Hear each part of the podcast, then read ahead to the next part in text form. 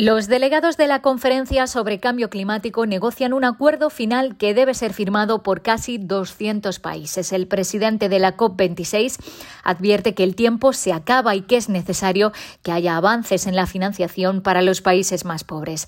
Arrancamos la ONU en minutos. Soy Beatriz Barral.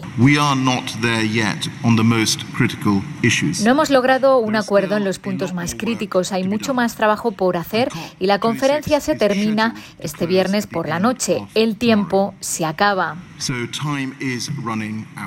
Alok Sharma dijo que una de las cuestiones más intrincadas es la ayuda a los países en desarrollo. Los países ricos no han aportado 100.000 millones de dólares anuales, como habían prometido, para que los pobres y de renta media modernicen sus sistemas energéticos y se adapten al cambio climático. Este año se está impulsando la creación de otro fondo conocido como Pérdidas y Daños para compensar los daños irreparables del cambio climático en los países que menos han contribuido al problema, algo que las naciones ricas han bloqueado durante años años. Sharma dijo que los negociadores se están remangando para ponerse a trabajar duro y él se reunirá con todas las partes para tratar asuntos relacionados con las finanzas y con el artículo 6 del borrador de acuerdo que trata de los mercados de carbono y de cómo los países equilibran su uso de combustibles fósiles. Las negociaciones sobre financiación deben acelerarse realmente y deben acelerarse ahora, sostuvo el presidente, que dio la bienvenida la declaración conjunta de China y Estados Unidos comprometiéndose a colaborar contra el cambio climático, pero dijo que él busca un acuerdo entre casi 200 países que permita mantener vivo el objetivo de limitar el calentamiento global a 1,5 grados. El secretario general de la ONU también dio la bienvenida a la declaración y pidió a los negociadores que no se conformen con el mínimo común denominador. Todos los países, todas las ciudades, todas las empresas y todas las instituciones financieras deben reducir de forma radical, creíble y verificable sus emisiones y descarbonizar sus carteras a partir de ahora. El número de personas desplazadas forzosamente ascendió en la primera mitad del año a 84 millones, sobre todo por el aumento de los conflictos en África. La cifra engloba a las personas que han huido de conflictos, violencia y el cambio climático y se encuentran tanto dentro como fuera de su país.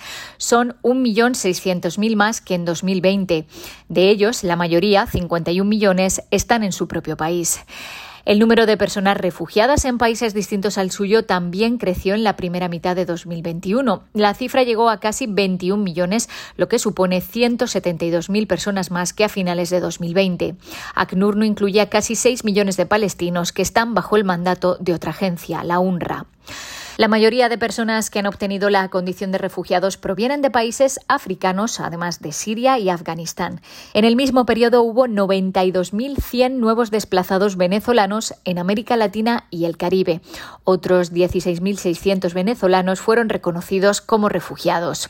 Los venezolanos son el segundo grupo, solo por detrás de los sirios, con más personas desplazadas fuera de su país. En Bielorrusia, el ACNUR y la Organización Internacional para las Migraciones, junto con la Cruz Han conseguido llevar ayuda a las miles de personas varadas en la frontera. Las prioridades ahora son evitar la pérdida de vidas y trasladar a las personas a lugares más seguros en Bielorrusia, ha dicho el alto comisionado para los refugiados Filippo Grandi en su cuenta de Twitter. Grandi ha agradecido el acceso a las autoridades y ha ofrecido la colaboración de su agencia para encontrar soluciones a la situación de unas 2.000 personas atrapadas entre las dos fronteras, soportando temperaturas gélidas. Y las tasas de mortalidad por COVID-19 son mucho más elevadas en los pacientes con diabetes en África, donde el número de personas con esta enfermedad está creciendo rápidamente.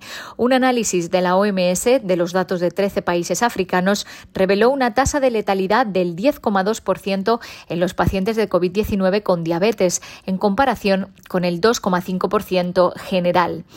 Según las previsiones de la Federación Internacional de Diabetes, el número de personas con esta enfermedad en África aumentará a 55 millones en 2045 frente a los 24 millones actuales. Se calcula que el 70% de las personas con diabetes en el continente desconocen que tienen la enfermedad. Hasta aquí las noticias más destacadas de las Naciones Unidas.